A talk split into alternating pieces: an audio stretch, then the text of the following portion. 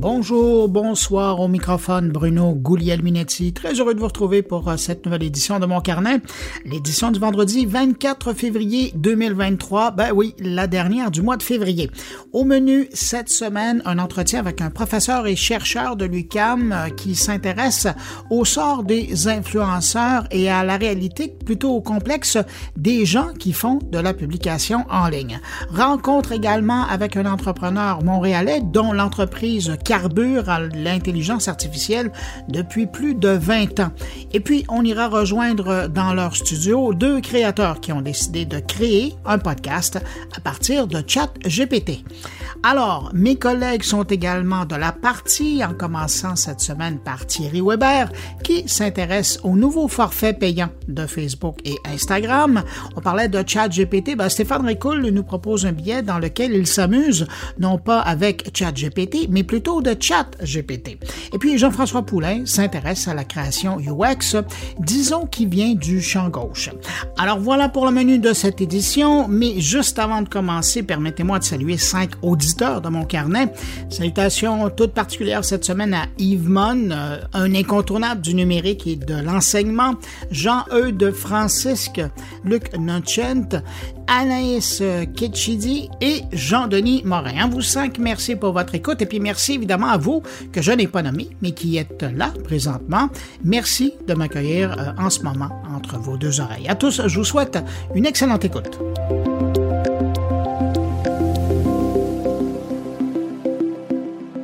La tech en continue. Vous connaissez Radio Mon Carnet? C'est le meilleur du podcast Mon Carnet diffusé 24 heures sur 24, 7 jours semaine. Avec plus de 1000 entrevues et chroniques proposées par Bruno Guglielminetti, Jean-François Poulain, Thierry Weber et Stéphane Ricoul. Pour écouter Radio Mon Carnet, c'est simple. Allez sur radiomoncarnet.com ou visitez le blog moncarnet.com.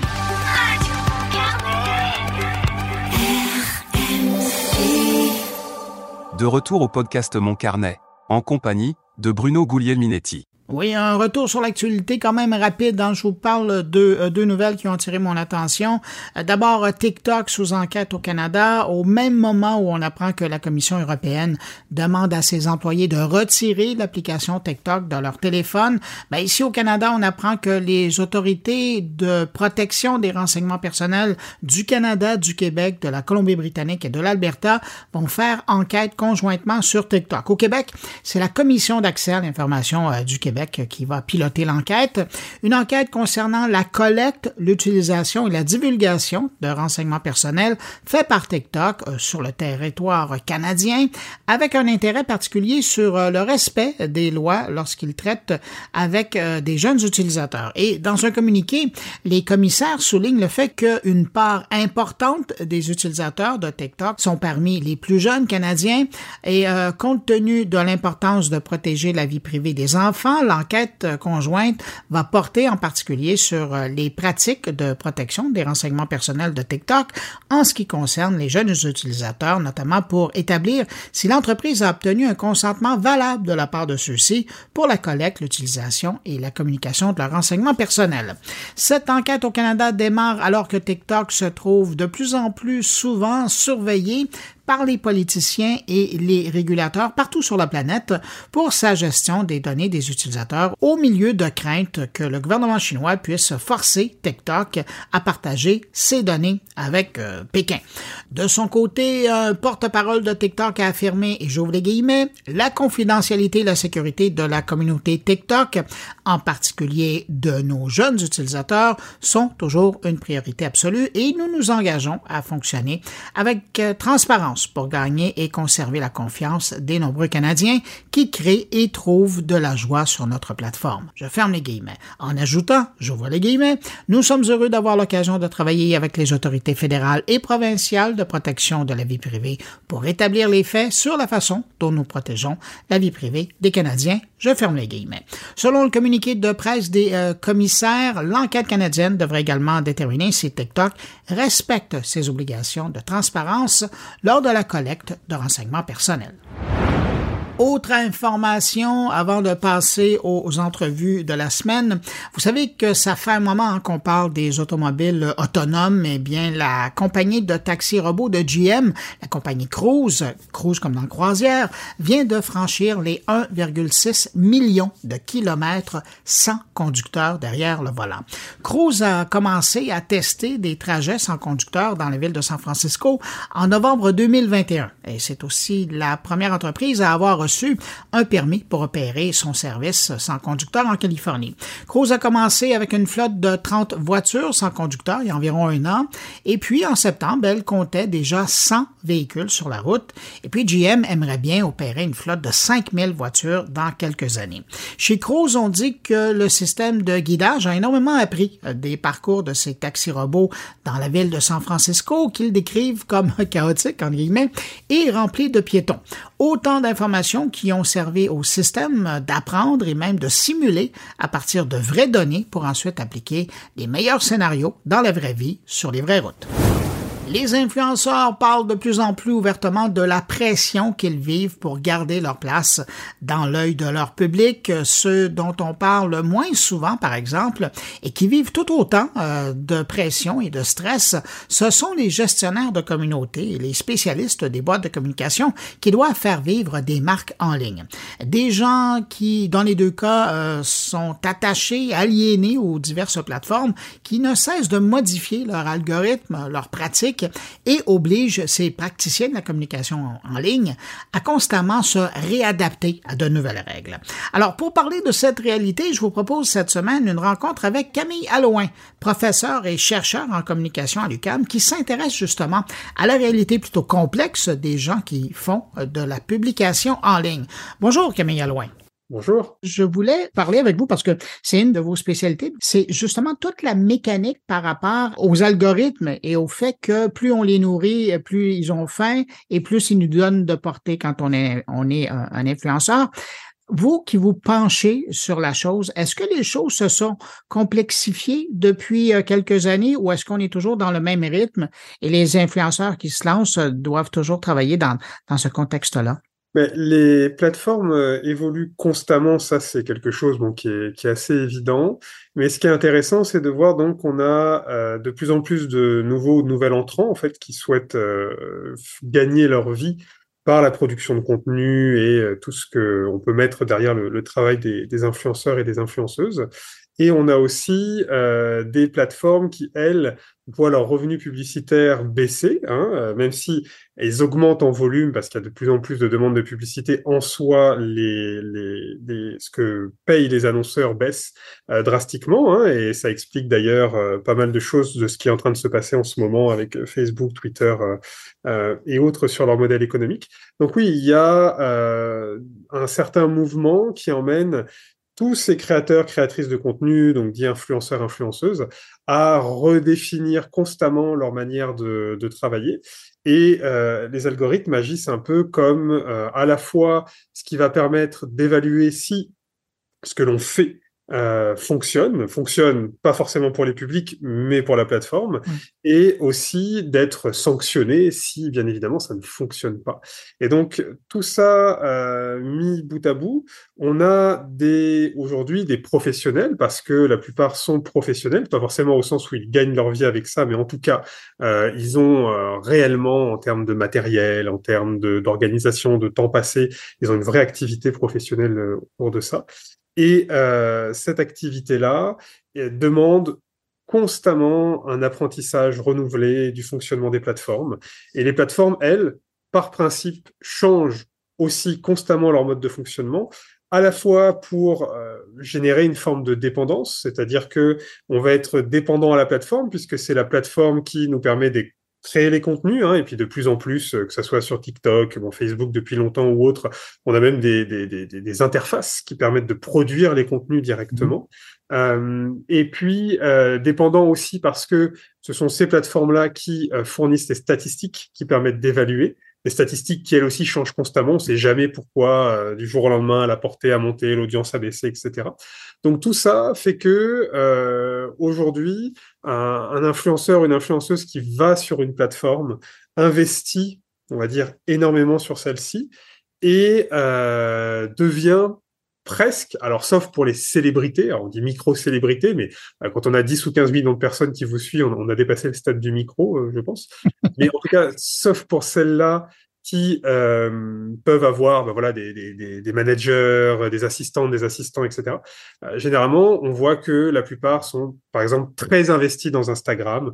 Et puis, éventuellement, voilà, on a une page Facebook, un compte Twitter à côté, mais l'investissement premier dans Instagram ou dans TikTok ou dans YouTube. Bref, on a un tel euh, travail pour se maintenir à flot, j'allais dire, sur, euh, une plateforme, que ça devient compliqué euh, d'aller ailleurs. Et ça, c'est quelque chose d'assez particulier si on prend les, les blogueuses ou les blogueurs euh, d'il y a euh, maintenant 10-15 ans, Mhm. euh, qui étaient un peu partout. Ah ouais, voilà.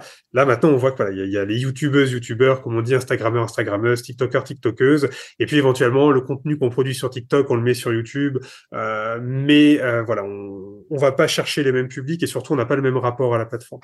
Donc, il y a une segmentation des marchés là, qui, est qui est claire.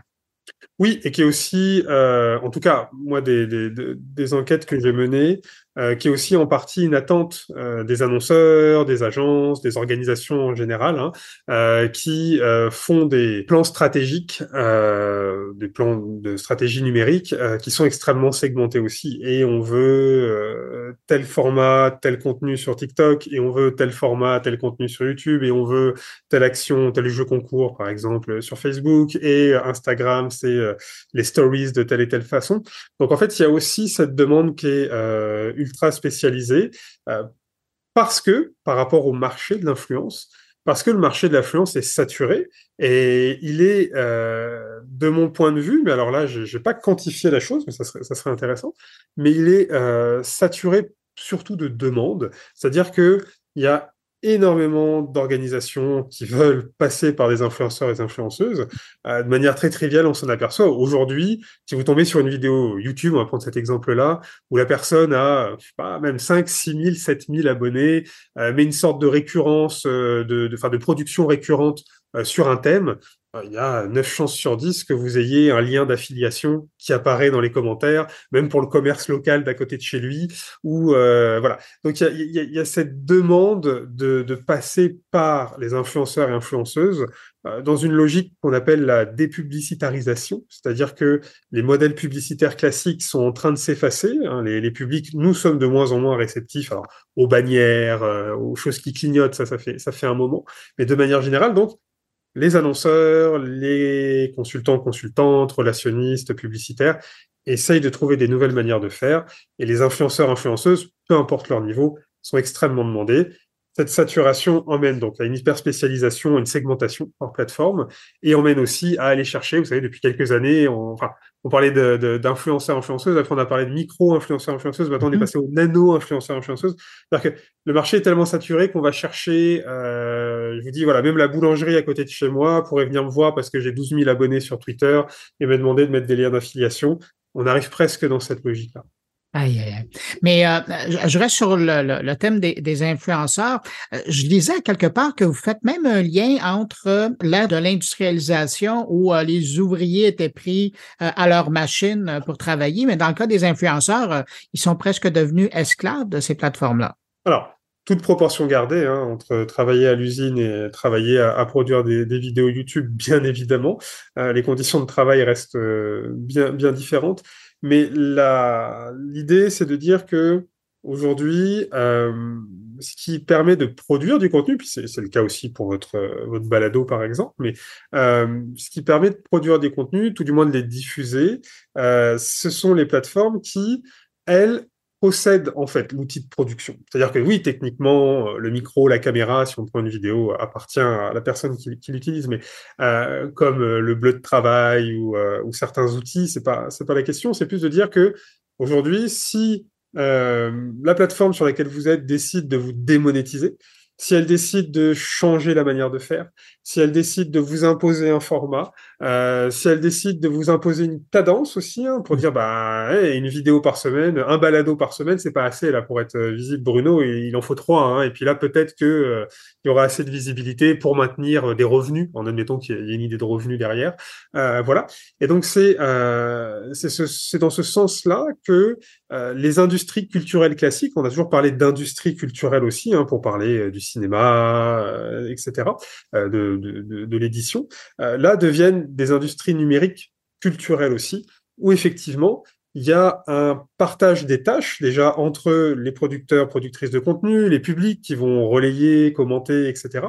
Et puis, il y a encore une fois une, euh, on est dépossédé de, des moyens de production qui appartiennent aux plateformes et qui vont clairement ériger euh, les règles euh, et qui, euh, bah, voilà, pour certaines, vous en disiez, ça sera toujours gratuit. maintenant, ça va devenir en partie payant.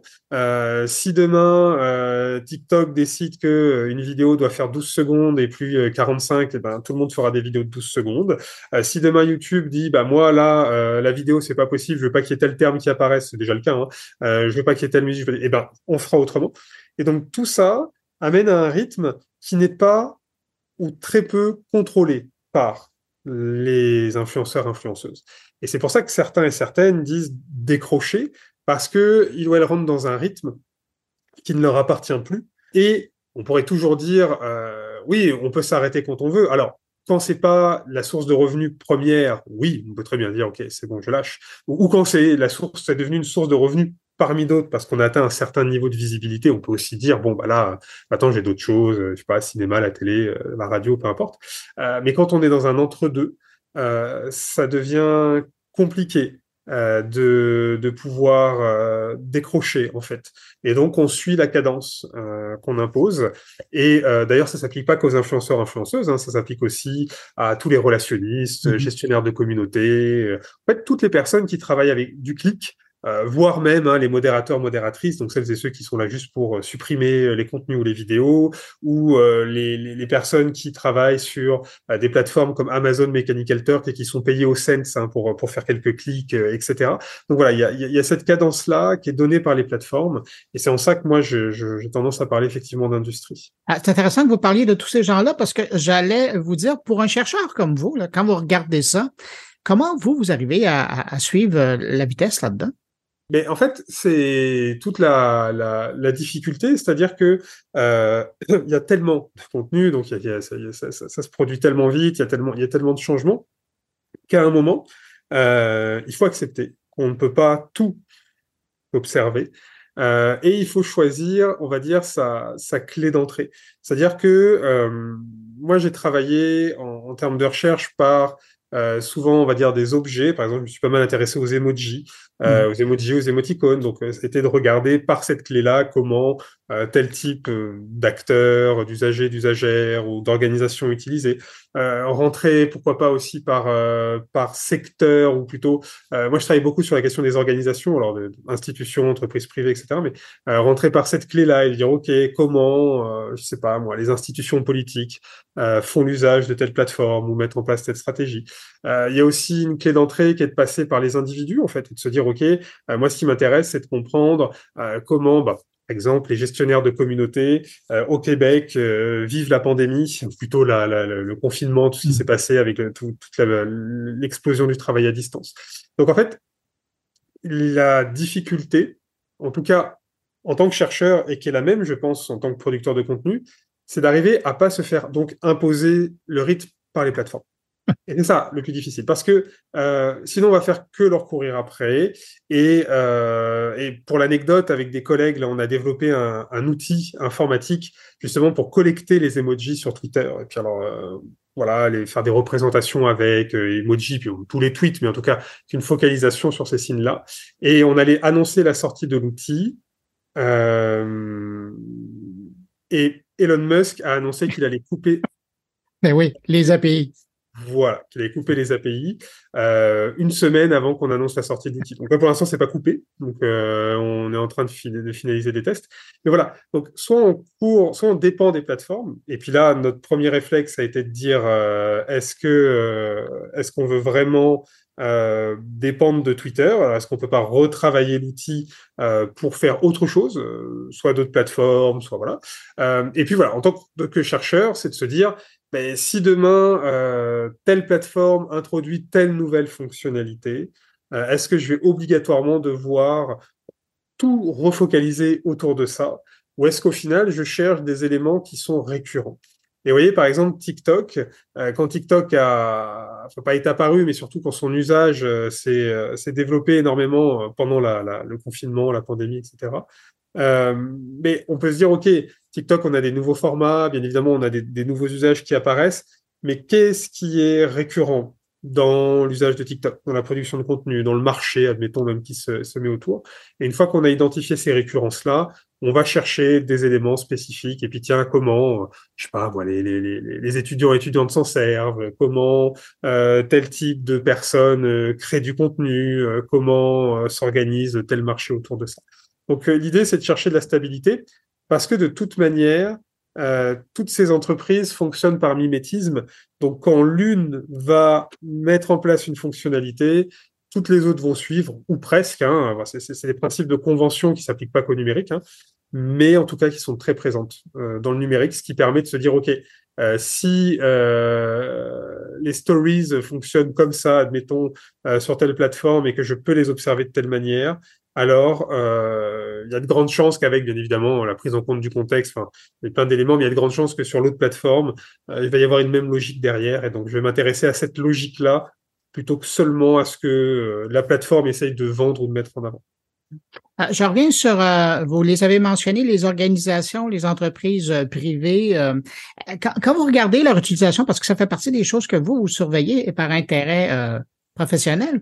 Quand vous regardez dans les dernières années, est-ce que vous trouvez que les organisations, euh, que ce soit directement euh, euh celles-ci ou euh, par le biais de, de boîtes de relations publiques ou de, de, publicité là, qui travaillent avec eux, est-ce que vous trouvez qu'aujourd'hui, les entreprises, les organisations utilisent mieux les réseaux sociaux que par le passé? Est-ce que est-ce qu'ils ont atteint une maturité par rapport à leur utilisation des, de ces plateformes-là?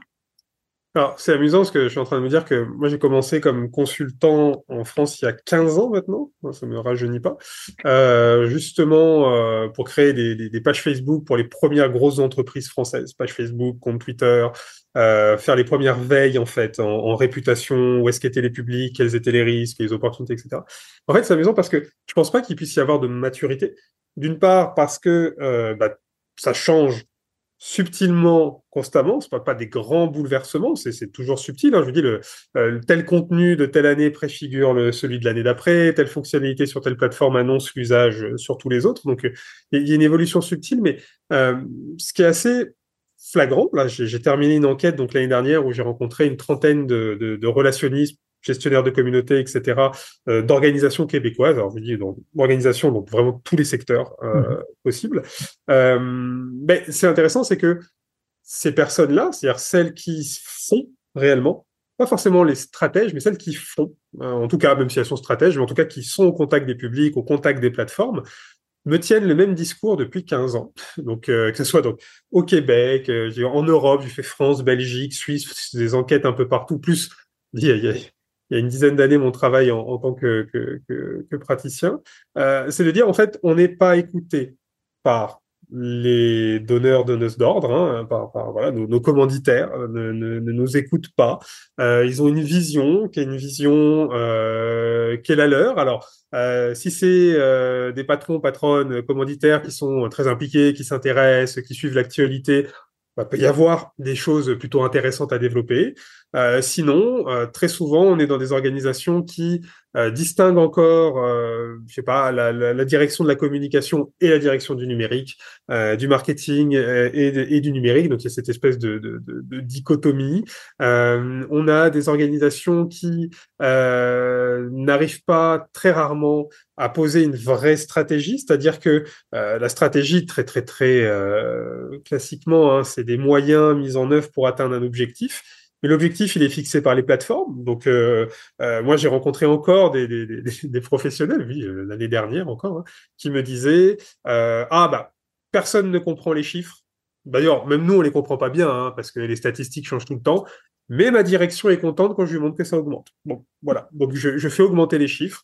Ma direction dit super, ça marche. Euh, et là, je vous parle d'organisation, pas des pas des petites PME ou mhm. euh, du coin. Hein, je parle de, de grosses organisations euh, ou euh, ou en tête dessus ou encore euh, ah bah mon organisation me laisse faire du lol, me laisse faire du fun parce que ils ont pour eux internet c'est c'est du fun donc ils me laissent faire du fun et puis j'ai pas de compte à rendre donc là tant mieux parce que la personne elle s'amuse et puis ça crée souvent une belle image tout ça. Mais voilà, il y a encore ce manque de prise en compte stratégique de ce que permet de faire le, numérique, euh, c'est-à-dire de se dire, OK, est-ce que j'y vais pour y être? Et dans ce cas-là, euh, ben, j'assume et puis je fais, comme je dis, du lol, de l'affect, de l'émotionnel. Euh, voilà, je suis les tendances et puis ça marche et puis c'est drôle et puis euh, voilà. Et comme ça, on y est pour y être. Euh, ou est-ce que j'y vais avec vraiment quelque chose de concret derrière, qui sera pas forcément le plus visible, mais qui participera au fonctionnement de mon organisation. Et ça, il y en a qui arrivent. Euh, très souvent, c'est les organisations, comme on dit, les plus agiles, hein, les, les startups, les plus petites, euh, mm-hmm. qui, elles, ont besoin de ce lien avec les publics pour évoluer, pour avancer, pour se construire. Euh, mais plus l'organisation grandit, plus on a du mal à intégrer, en tout cas, toute la partie communication numérique. Après, tout ce qui est commerce en ligne, c'est encore autre chose, mais en tout cas, toute cette partie-là, je vous dis au fil du temps, euh, je vois euh, euh, des évolutions, mais elles sont pas extrêmement flagrantes. Je vais profiter en terminant de vous avoir pour euh, avoir votre commentaire sur la chose. Il n'y a pas tellement longtemps, Twitter euh, introduisait donc son offre euh, payante qui allait assurer différentes fonctionnalités aux gens qui allaient débourser de l'argent et notamment plus de visibilité annoncée pour leur publication. Là, cette semaine, c'était au tour de Mark Zuckerberg d'annoncer la même chose pour Facebook, pour Instagram. Avez-vous l'impression que dans les faits, euh, les gens qui vont payer et qui veulent justement avoir euh, accès et bénéficier de cette fonctionnalité, d'avoir leur euh, une plus grande portée par leurs propos, est-ce que vous avez l'impression que ça va vraiment faire une, grosse différence avec tout le volume d'informations qui circulent déjà? Mais oui, sûrement, puisqu'on vend de la visibilité, enfin on achète de la visibilité. Hein. Les, entreprises qui utilisent des pages Facebook se plaignaient il y a six ans maintenant, quand les pages, cinq, six ans, quand les pages, la portée est devenue payante, maintenant c'est un vrai budget dans les entreprises. On va voir à terme, mais le public lambda, euh, là, j'ai pas l'impression que la valeur offerte euh, soit assez élevée. Mon invité, professeur en relations publiques à l'Université du Québec à Montréal, merci d'avoir pris du temps pour répondre à mes questions. J'ai l'impression que vous allez être occupé encore pendant de nombreuses années. J'espère. Merci, Bruno. Au revoir. Au revoir.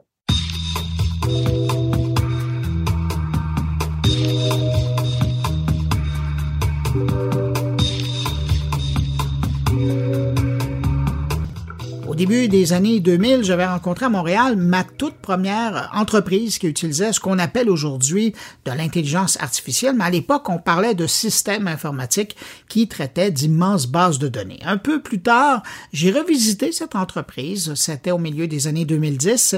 Ils étaient devenus un gros joueur auprès des grosses universités américaines et européennes pour trier les dossiers des candidats qui désiraient entrer dans ces institutions. Aujourd'hui, la compagnie Explorance travaille toujours dans le domaine de l'enseignement, mais également des entreprises, avec les équipes de RH de celles-ci pour aider au cheminement des employés au sein de ces organisations. Vingt ans plus tard, l'entreprise comme l'intelligence artificielle a fait un bon bout de chemin et j'étais curieux d'en parler avec l'homme au centre de cette aventure d'explorance, son PDG et fondateur. Alors je l'ai invité à mon carnet, il a accepté l'invitation.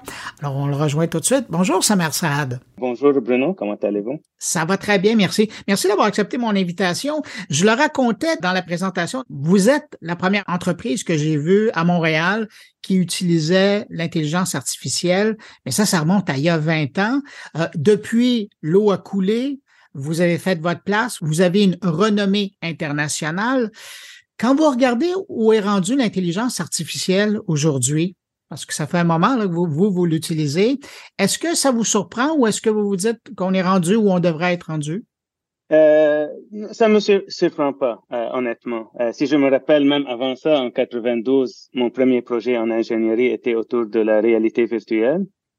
Et les technologies, la fondation des technologies n'a pas trop changé. C'est juste les applications de ces technologies deviennent plus euh, plus consommables par, par la majorité des gens, plus faciles à utiliser, plus rapides à développer, et ainsi de suite. Mais je sens que on est encore dans au, début, au très début. Je pense qu'il y a beaucoup euh, qui va se passer euh, dans ce domaine. Et nous, on essaie toujours d'éviter la notion des tendances. Et on, a vu beaucoup de tendances comme avec Meta et d'autres où ça peut changer. Et je pense dans le euh, dans l'intelligence artificielle, il y a un côté qui va être un peu tendance, qui va être assez intéressant quand on parle de chat GPT, etc., où c'est cool, qu'est-ce que ça peut faire. Mais il y a l'autre côté qui est vraiment est-ce qu'on peut l'utiliser pour remplacer vraiment une certaine utilisation ou nous aider à prendre des bonnes décisions. Mais ça, ça doit être de ce, de ce calibre. Alors, c'est comme tout dans le monde. Euh, je pense que ça avance bien. C'est vraiment le moment pour. Mais l'important, c'est d'essayer de voir c'est quoi qui est plus cool et c'est quoi qui est plus vraiment utile et qui va, qui va euh, passer le test du temps. Mais pour quelqu'un comme vous qui êtes dans le milieu depuis aussi longtemps, puis c'est intéressant parce que vous le dites, hein, il, y a, il, y a, des tendances lourdes et il y a des choses qui sont à la mode. Là. Vous mentionniez euh, ChatGPT. Euh, pour quelqu'un qui est là depuis longtemps, est-ce que euh, il y a quelque chose de réconfortant à voir que l'industrie euh, est, rendue là? Euh, abso absolument, parce que c'est du potentiel qui n'est pas utilisé, mais c'est dans toutes les industries. Alors, dans cette industrie, je trouve que on est encore loin du, du plein potentiel d'utilisation. Mais ce qui est cool de voir, c'est que le marché est prêt. Par exemple, si on regarde la réalité virtuelle, ça fait 20 ans, il n'y a rien de nouveau aussi, ben 30 ans même. Et quand Meta, ils sont venus pour essayer de faire quelque chose, ils ont fait face au fait que les gens ne sont pas prêts pour. Dans le IA, c'est un peu différent. Les gens sont prêts pour, mais j'ai, j'ai, peur qu'on, qu'on élargit un peu l'ampleur et le potentiel c'est un, moi, je, je pense toujours que c'est quelque chose qui va augmenter ce qu'on fait. Ça va améliorer ce qu'on peut faire, mais ça ne remplacera, ça, ça ne remplacera rien. Au fond, c'est, le but ici, c'est de nous aider à faire plus. Si j'ai un cerveau et deux mains, est-ce que je peux avoir 40 mains? Et toujours le même cerveau qui est amplifié avec ce, ce, ce qui le conforte. Alors oui, je, je vois ça, c'est excitant. C'est bien de voir que le monde commence à regarder un peu plus profondément ce que l'augmentation de nos décisions peut ajouter à notre vie, l'augmentation de nos capacités peut augmenter à notre vie, mais euh, je pense pas qu'on verra jamais un juge qui est fait par l'intelligence artificielle parce qu'il y a toujours le côté jugement. Euh, je, je pense pas qu'on peut automatiser. J'aimais bien votre image euh, d'avoir euh, un cerveau, deux mains, puis là, vous pouvez en avoir 40. Parce que Explorance, votre entreprise, là, ça a été ça dès le départ. C'était euh, de venir assister les, les grandes entreprises, ben, particulièrement dans votre cas, c'était les, les, grandes organisations éducatives de par le monde, là, d'arriver à, à, les aider quant au choix, notamment de, de leurs étudiants. Où ça en est rendu avec Explorance? Quand vous regardez là, les, les 20 dernières années? Euh, oui, c'est ça. Nous, au début, on a commencé plus à plus grande envergure. On a regardé l'industrie au complet, le, tout le marché. Avec le temps, on s'est spécialisé dans le secteur postsecondaire et c'est là où on a bâti euh, l'essor de la compagnie. C'est ce qui nous a amené loin, mais c'est, disons, c'est le deuxième expérience à 20 ans aujourd'hui. C'est le deuxième, la deuxième moitié de notre vie. Et il y a cinq ans, on s'est concentré sur le monde de RH. Parce que nous, ce qu'on, ce qu'on regarde, c'est la ligne ou la ligne qui trace le chemin d'une personne du moment où je commence à apprendre pour me préparer à me joindre à la force de travail jusqu'au jour où j'arrête de travailler. Et notre but, c'est si on peut aider quelqu'un que quand j'arrive à la fin, à se sentir qu'ils ont contribué, qu'ils ont pris un chemin qui leur ressemble, qu'ils ont raconté une belle histoire et qu'ils ont appris dans ce chemin. Et si on pense à ça, c'est vraiment au cœur de, de pouvoir utiliser des données et de l'information à grande échelle, que ce soit du côté académique ou du secteur euh, de l'emploi. Parce que quand on parle de est-ce que je suis arrivé au bon, à la bonne place, il y a beaucoup de gens qui vont étudier en médecine, devenir docteur et dix ans plus tard dire, oups, j'aurais préféré être avocat. C'est trop tard. So, le but, c'est vraiment de pouvoir accompagner les gens le plus tôt possible. Mais ça, ça prend des milliers et des milliers de données qu'on va pouvoir prendre avantage. Et ça, c'est plus là où j'aimerais qu'on qu'on aille. Euh, là, on est aujourd'hui, ces deux segments qui sont très euh, divisés. Ils sont pas ensemble, ils travaillent pas ensemble. Mais nous, on regarde, on dit, on a 3,5 euh, milliards, milliards de données du côté entreprise. On a quelque chose possiblement d'équivalent du côté postsecondaire. Si on peut rouler du travail, amener ces deux segments ensemble pour pouvoir commencer à dire aux gens très tôt dans leur vie, dépendamment de ce que tu veux être quand tu vas terminer ta mission dans ta vie de travailler. Là, je vais t'aider à choisir le meilleur acheminement, que ce soit un programme, une région, un pays, une compagnie, ainsi de suite, pour les accompagner, on pourra faire beaucoup de bien. Là, ça, c'est plus le rêve que j'ai pour Explorance en prenant avantage de ce qu'on a et de ce qui est possible avec l'IA, mais ça va prendre vraiment que de mon travail ensemble. La réalité aujourd'hui, elle est, elle est plus modeste. Et elle est beaucoup mieux que ce qu'il y avait il y a 20 ans, mais aujourd'hui, on peut aider les, les institutions académiques, par exemple, à s'assurer qu'ils sont en train d'optimiser l'expérience de l'étudiant. On est s'assurer que notre l'enseignement est efficace, que l'apprentissage est optimisé et qu'on minimise la probabilité qu'un étudiant va décrocher. On peut même aller au niveau, on peut détecter si le, un étudiant est à risque de décrochage, juste par les commentaires qu'ils vont donner. Alors, juste en lisant les commentaires, on peut voir, OK, cet étudiant est à risque de ci, risque de ça. Même chose du côté entreprise. On peut savoir si un employé se sent inclus ou non. Euh, c'est très difficile de pouvoir avoir une mesure d'inclusion aujourd'hui. C'est pas c'est pas une donnée démographique qu'on va regarder dire inclus oui ou non. On peut pas leur demander une question. Alors il y a beaucoup qui qui ressort des de ce que la personne exprime de ces jours. Et nous, on s'est spécialisé dans ça. On est allé, on est, on va vraiment aller le plus profondément possible, essayer de comprendre tout ce qui ressort dans un commentaire, que ce soit l'émotion, que ce soit de ce dont je parle, les qualifications de ceci, c'est quoi que je recommande, et pouvoir redonner ça à une organisation d'une façon actionnable et responsable. On peut dire, OK, dans cette région, le risque d'accrétion de votre euh, de vos employés vient d'augmenter de 10%. Et la, la grande raison, c'est que parce que vous avez ce sous-groupe qui ne se sent pas inclus dans les décisions, par exemple. Et là, ça peut aider vraiment à avancer les choses. Alors aujourd'hui, on est là et c'est vraiment la, la, technologie, le machine learning dans ce cas, qui nous permet euh, de faire ça avec une super bonne qualité euh, décisionnelle. Et c'est sûr, ça, le but c'est de toujours avancer. Quand je regarde, c'est 5% du chemin, mais c'est déjà assez loin comparativement à ce qui est possible dans le marché parce qu'on on, pense à ça depuis tellement longtemps et on se spécialise surtout dans le monde de la rétroaction et de la voix de l'employé, la voix de l'étudiant. Quand vous donnez ces outils-là à, vos clients, quand vous leur permettez de, de voir ces réalités-là, de chiffrer les réalités de, de ce que les gens vivent, avez-vous l'impression que vous vous bouleversez ou est-ce que vous vous amenez du changement dans ces organisations-là?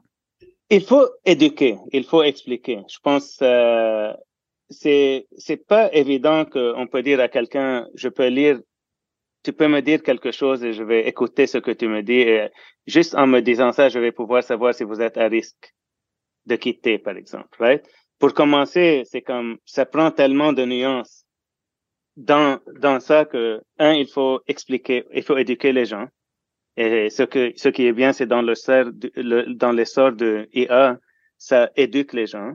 Mais si ça devient trop euh, trop euh, tendance, comme Chat GPT par exemple, euh, les gens le voient comme de la magie aujourd'hui. Oh, je, je demande une question, ça me donne si. J'ai dit oui, mais quand j'ai demandé à Chat GPT c'était qui le PDG d'Explorance, c'est supposément Sugar Sammy, right? Mais, mais le système me l'a dit avec le même niveau de confiance. Et c'est ça le risque quand quelque chose devient tendance. Right? Alors, nous, ce qui est important, c'est un, de s'assurer que les gens comprennent que ça les aide mais que c'est vrai. Et c'est là le défi. Alors, c'est pas vraiment ce que ça amène, parce qu'aujourd'hui, l'opposé de ça, c'est une grande compagnie va, il y a quelqu'un qui doit lire 10 000 commentaires les catégoriser, essayer de les comprendre, essayer de l'analyser, de ne pas mettre de billets humains, de ne pas influencer ce qui ressort et ça peut prendre des mois et quand tu vas avoir les informations, c'est trop tard. Ou bien, on peut utiliser euh, comme l'outil BlueML et on peut ressortir tout ça fois 10 en deux minutes. Right? L'important, c'est de, pouvoir conforter les gens que même si ce n'est pas une science parfaite, ça va vous donner 80% de plus d'informations que vous aurez jamais eu sans. Et c'est des, c'est des informations qui sont euh, pertinentes que vous pouvez utiliser pour faire les grandes décisions. Et c'est juste de faire que les gens ne voient pas le côté tendance, ne voient pas les petits trous et que les gens puissent voir tout l'avancement que ça amène. Alors oui, ça dérange un peu, mais pas question d'application, question de pouvoir comprendre un domaine qui est nouveau et ne pas le voir comme de la magie noire ou, ou quelque chose de, de, de spécial. C'est vraiment de la, une science qui existe, ça fait tellement longtemps. Et c'est juste les applications de cette science qui commencent à être très intéressantes et utiles. Oui, puis si on remonte à la Genèse, c'est de la mathématique. Hein? Oui, ouais, c'est purement ça. Ouais. C'est pas plus que ça. Ouais. Ben, c'est beaucoup, c'est beaucoup ouais. ça. Mais, mais je veux revenir sur quelque chose que vous disiez. Vous faisiez une remarque par rapport au billet humain, mais on le sait, euh, les algorithmes ont un billet, celui de ceux qui les ont créés. Mais, mais c'est à vous que je veux, je veux poser la question parce que vous en avez de l'information, vous en avez de l'expérience, vous en avez des, des jeux de données.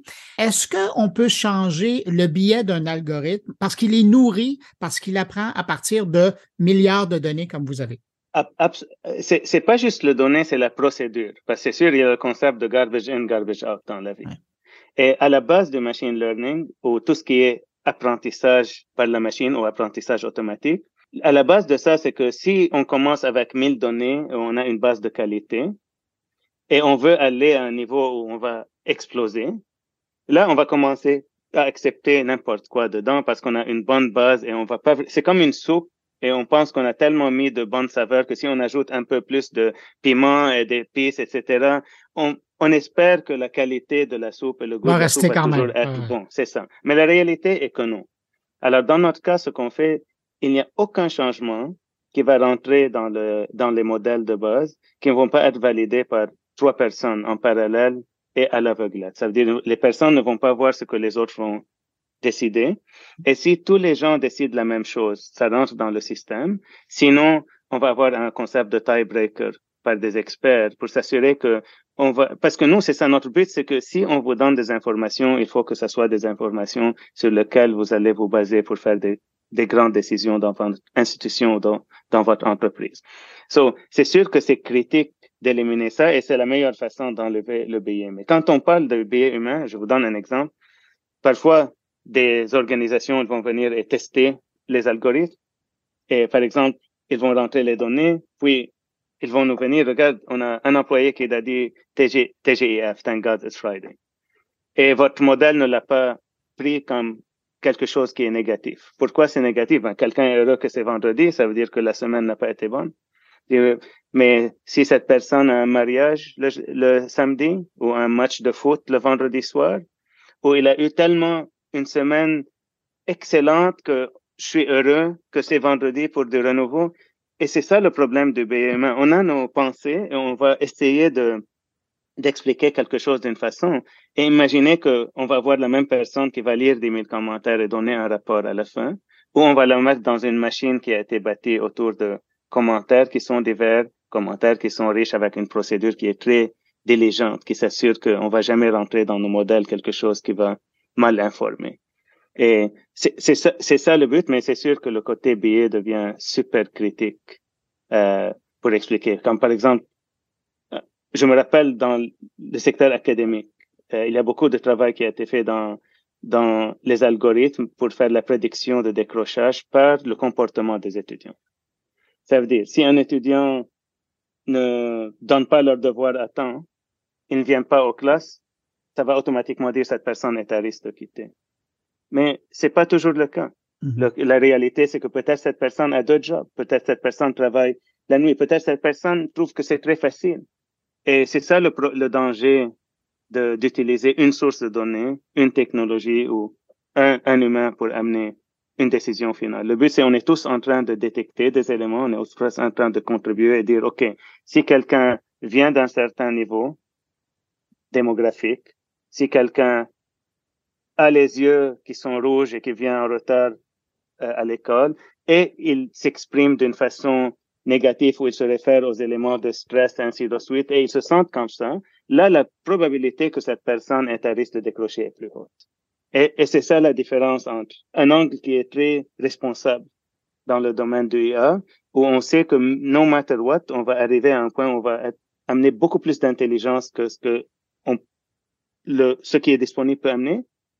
Mais c'est toujours une qualification, c'est toujours une recommandation, c'est toujours quelque chose. Selon ce qu'on voit, il y a un risque qui a augmenté de X, mais on va jamais dire, ah, cette personne a dit ça, donc ils vont quitter. Ça ne va pas aller à ce niveau de certitude parce que c'est là où on va commencer à, à, léser, à léser les gens. Et c'était mon expérience, par exemple, avec ChatGPT où j'ai aimé beaucoup de choses. C'est presque devenu un de mes meilleurs amis jusqu'à ce que j'ai commencé à avoir des réponses qui n'étaient pas bonnes avec la même confiance que les réponses qui étaient bonnes. Et là, ça devient très difficile de savoir le, le bon du mal. Oui, mais particulièrement quand on, on, aborde des sujets qu'on ne connaît pas du tout avec ChatGPT. Et c'est là où ça devient dangereux. Samar, avant de vous laisser aller, je veux revenir sur, quelque chose que vous disiez tout à l'heure quand vous, vous nous parliez de votre vision à long terme. Mm-hmm.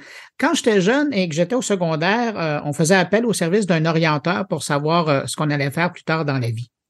Avec ce que vous avez développé comme outil, autant dans le milieu académique que dans le milieu professionnel.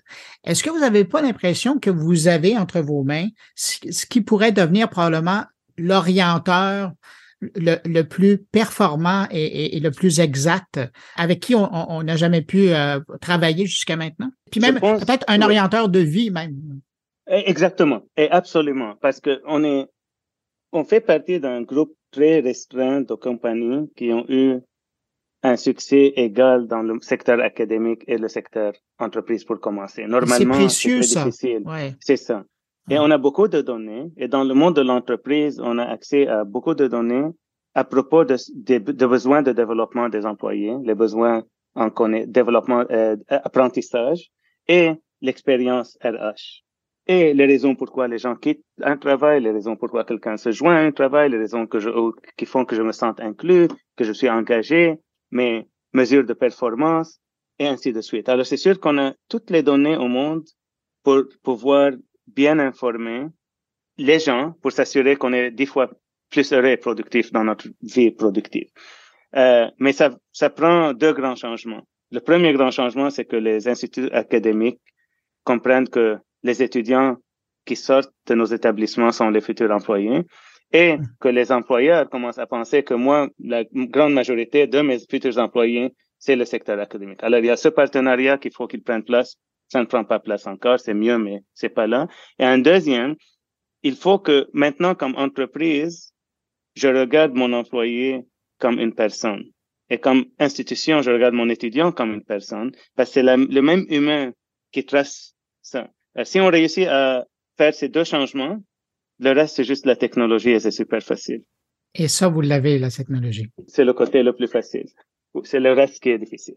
Samer Saab, euh, vous êtes euh, fondateur et PDG de Explorance. Merci beaucoup d'avoir pris du temps euh, dans votre agenda chargé pour venir répondre à mes questions. Au revoir. Merci à vous aussi. Bye.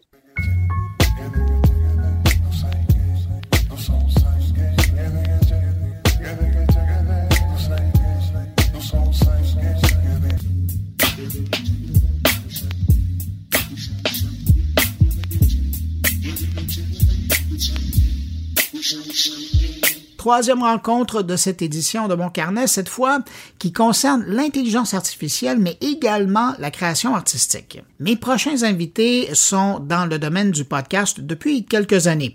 Moi, je les connais parce qu'ils ont un studio de production, notamment de podcast, la rue Saint-Denis à Montréal, mais d'autres les connaissent parce qu'ils sont également des musiciens qui offrent leurs services de création par le biais de leur boîte Virage Sonore.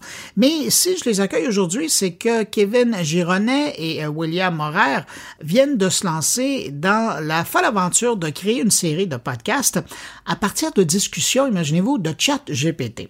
Ce qui fait de la série L'imagination artificielle, ça c'est le nom du podcast, la toute première balado francophone créée avec de l'intelligence artificielle. Pour en savoir plus sur la démarche, le projet et la série, on va aller rejoindre à leur studio. Bonjour Kevin et William. Bonjour. Messieurs, vous avez décidé de vous aventurer dans un monde fou du podcast, mais euh, comme ce n'était pas déjà difficile, vous avez décidé d'y ajouter la donnée de la création, mais euh, par l'intelligence artificielle. Ça vient d'où cette idée-là? Euh, cette idée-là, elle est venue assez, assez vite parce qu'on a, on, on, joue avec l'intelligence artificielle depuis, depuis un petit bout de temps. Je laisserai Kevin expliquer ce qu'il fait avec de la musique. Euh, on, on, a passé, euh, parce que ChatGPT est arrivé pendant euh, décembre à peu près. Ouais, fin novembre, ouais. C'est ça, fin novembre. À peu près, on, on a commencé à jouer avec les, les images artificielles. Au début, c'était vraiment juste pour rire. Puis on a commencé à, à, à, demander des scénarios en rigolant. Moi, je, parce que Virage Sonore fait de la, fait de la production de podcasts depuis, depuis maintenant trois ans et on fait, euh, on, on, produit pour les gens qui nous commandent des podcasts mais ça fait longtemps qu'on voulait produire des podcasts et nous, on aime la, la fiction. Moi, je, je viens du, j'ai même fait une partie de mes études en cinéma, donc euh, j'aime, euh, j'aime le côté fiction, tout ça. Et en fait, euh, pour rigoler, on, on, on, a commencé à lui demander, euh, ouais, est-ce que tu aurais une idée de scénario de podcast? Et euh, en fiction. Et là, il a commencé à nous sortir des, des, des mais vraiment beaucoup d'idées au début, et on s'est dit ah c'est trop drôle. Et en fait, en discutant avec Kevin, je lui ai envoyé les scénarios que je, que je générais avec ChatGPT et on se disait, mais ce serait vraiment drôle de les faire. Puis en fait, au fur et à mesure, on s'est dit comment on les fait Est-ce qu'on commence à jouer? On prend des acteurs? Après, on était ah ouais, mais là, il faut aller dans le moment parce que c'est en ce moment que ça se passe. Donc, euh, on, on s'est dit si on faisait tout avec les outils euh, de, de, euh, de l'intelligence artificielle disponible, et nous, on agissait comme son, vraiment comme si on était un, un, un, un employé. C'est comme si ChatGPT était notre client, il nous donnait la commande. Nous, on, nous, on faisait tous les, on prenait toutes les intelligences artificielles pour les, pour les coordonner tous ensemble pour faire quelque chose, et on ajoute euh, notre touche, le seul, la seule touche humaine qu'il y a là-dedans, c'est ma voix quand je lui discute, quand je discute avec lui, pour donner un côté un peu plus euh, méta. Et, euh, et, les bruitages et tout ce que l'intelligence artificielle ne peut pas faire ou pas bien faire, parce que le mix, on s'entend, euh, c'est notre métier, donc on va pas le laisser à un robot. Là. Là, Kevin, ça a l'air tellement simple quand William l'a dit, mais dans les faits, c'est une chose d'en parler, de dire ah, c'est ça qu'on va faire, c'est ça qu'on a fait, mais euh, c'est pas l'affaire la plus simple d'utiliser, de créer d'une part euh, une intelligence artificielle, puis encore plus de créer pour arriver à ce qu'on veut, à ce qu'on entend comme créateur. Alors, comment vous êtes pris? Ben, ça, William dit, euh, c'est un peu comme si on était avec un client, mais c'est plus comme si on était, comme si on était des, comme si on était des producteurs en fait, parce que parce que c'est vrai qu'on prenait tout ce qu'il disait, mais on, on, on, parfois on le redirigeait. C'est ça où c'était compliqué, c'est que parfois il, y avait, il, il, prend des solutions qui, qui prend des, il, fait des choses qui n'ont pas vraiment de sens. Fait que on essayait vraiment de le remettre dans le droit chemin tout ce qu'on pense, nous, comme étant, étant, étant, le droit chemin. Mais parfois, mais en fait, la plupart du temps, on gardait ce qu'il faisait. Mais en fait, c'est pour ça qu'on a décidé, dans, dans, dans, finalement, dans, dans, le podcast final, de garder nos voix qui, qui travaillons avec l'intelligence artificielle. On n'avait pas envie que ce soit juste de l'intelligence artificielle. On voulait vraiment mettre au cœur de, du balado l'action de créer avec. Donc ça, c'est, on, on voit que c'est la nuance est importante là, ouais. Ouais, ouais, puis on, on, on, on met pas tout. Parce qu'il y a, plein, il y a plein de moments où c'est, c'est, faut, faut refaire, faut, faut lui réexpliquer des choses, etc. Fait que c'est, c'est, c'est pas mal complexe, mais ça reste vraiment, euh, ça reste le fun, en fait. C'est, ah ouais, je pense que c'est ça. Mais ce que je comprends, c'est que l'idée créatrice, la première, évidemment, ça vient de vous autres parce que c'est vous qui avez interviewé, euh, qui avez posé des questions en chat GPT. Mais une fois que euh, ça a été fait, que vous avez décidé c'est ça qu'on fait, et puis que euh, bon, vous avez retravaillé avec, ça fait drôle à dire, mais vous avez retravaillé avec chat GPT comme c'était quelqu'un d'autre dans, dans, le projet qui, qui, a généré les idées. Après, vous partez avec ça. Mais est-ce que vous avez décidé, parce qu'il y a des choix à faire, il y a d'autres intelligences, Kevin, vous êtes dans la musique, là, il y a d'autres choix à faire. Maintenant, il y a de l'intelligence artificielle pour créer de la musique. Vous travaillez avec ça. Euh, il y a de l'intelligence artificielle qui vous permet de créer des voix. Est-ce que vous avez songé à aussi jouer de ce côté-là? Ben, tout, euh, tout ce que tout ce qu'on entend là dans le dans le podcast, c'est des autres intelligences artificielles. La musique est une intelligence artificielle aussi. En gros, on lui a demandé la, la, la, première discussion qui a fait aussi le premier épisode, euh, qui est High Boy, euh, on l'a on l'a écourté parce qu'en vrai, ça aurait fait un épisode de une heure et demie tellement qu'on lui a posé de questions. Ça aurait fini en série de Netflix. Ça, ça aurait été une série Netflix complète parce qu'on lui demandait ouais, tu nous conseilles quoi comme euh, intelligence artificielle de musique? Et du coup, il nous en a conseillé plein. On en a essayé plein, plein, plein. Il y en a des bonnes, il y en a des mauvaises. Il y en a, vu qu'il date de 2021, il y en a qui n'existent plus aussi. Ça, c'est quelque chose d'autre. Euh, et ça, c'était un peu dur des fois euh, sur certaines choses. On lui a demandé quel aurait été, quel est le logiciel idéal pour faire le, pour personnifier ta voix. Il nous en a proposé. À chaque fois, il en propose plusieurs. Mhm. Celui qu'il avait dit, il est idéal, il n'existe plus. Donc, on s'est dit bon bah tant pis.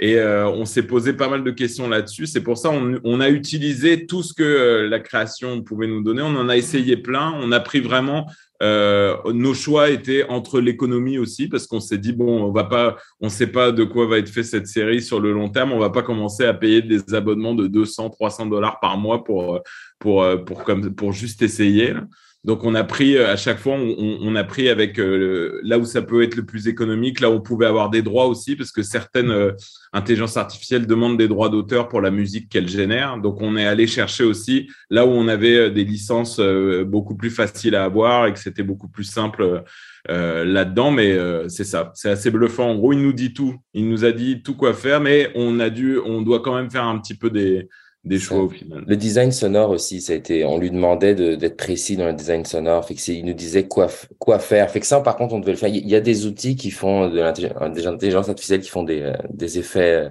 euh, audio, mais c'est vraiment, bah, déjà, en fait, on n'a pas réussi à trouver vraiment des choses vraiment accessibles déjà. Mais bon, fait que ça, on l'a fait nous-mêmes. On suivait les indications euh, de, de, de ChatGPT.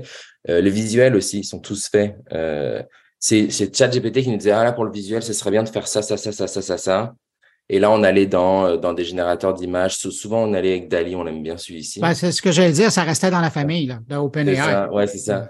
Et, et puis euh, là on y allait on... Ah, c'était c'était des moments de plaisir mais là, je suis curieux parce que vous, vous êtes euh, à la base des créateurs. Maintenant, vous faites aussi euh, de la production pour des clients. Vous avez un superbe studio euh, rue Saint-Denis à Montréal. Mais là, est-ce que quand on demande tout le volet créatif, évidemment, à la base, je ramène avec ça, c'est votre idée de dire, tiens, on va faire ça avec ChatGPT puis avec d'autres outils. Mais est-ce que après, on se sent moins créateur, on se sent moins artiste dans la démarche? Au contraire, au contraire, en fait, parce que on se rend compte qu'il est tellement assisté, parce que c'est, c'est, il, il, a des idées, mais en fait, on est, il y a quelque chose de créatif. C'est, c'est pour, pour l'instant là, les scénarios qui sont générés, c'est, c'est, souvent moi qui parle avec lui. Là. En la nuit, là, j'ai, j'ai, quand, quand j'ai découvert ça, là, j'ai fait plusieurs nuits blanches. Kevin s'inquiétait pour moi. Ma blonde était là, mais tu t'intéresses plus à lui qu'à moi.